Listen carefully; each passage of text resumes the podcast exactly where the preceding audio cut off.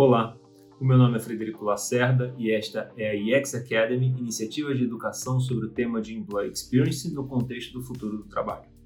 A experiência na sua empresa nunca será a mesma para todos os colaboradores, já que cada um deles está vivendo momentos diferentes e, portanto, apresenta necessidades e objetivos diferentes.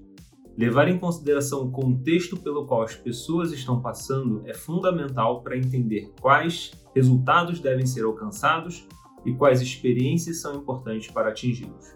Por isso, hoje vamos falar sobre os três Qs, uma forma simples e prática de mapear o que realmente importa para as pessoas ao longo da sua jornada na empresa. Começamos com o quem, ou, em outras palavras, com o grupo ou persona de colaborador. Que persona é essa e quais são as suas características básicas?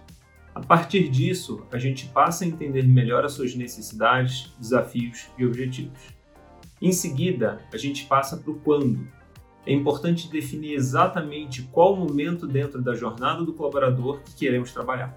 Essa referência temporal nos ajuda a compreender o que é esperado por parte do colaborador e por parte da empresa.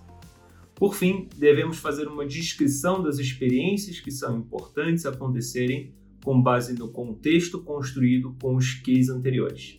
Ou seja, o que importa naquele momento para aquele grupo de colaboradores.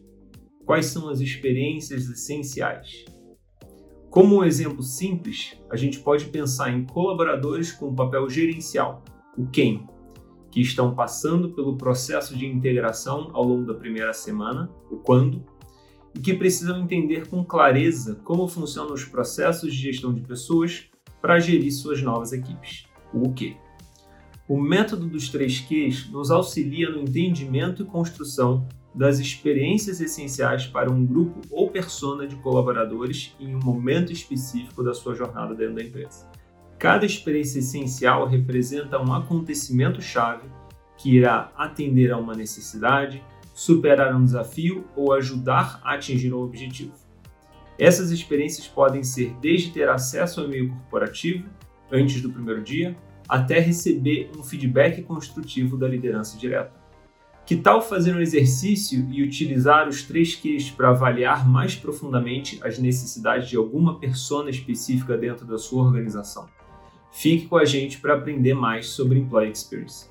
Até a próxima!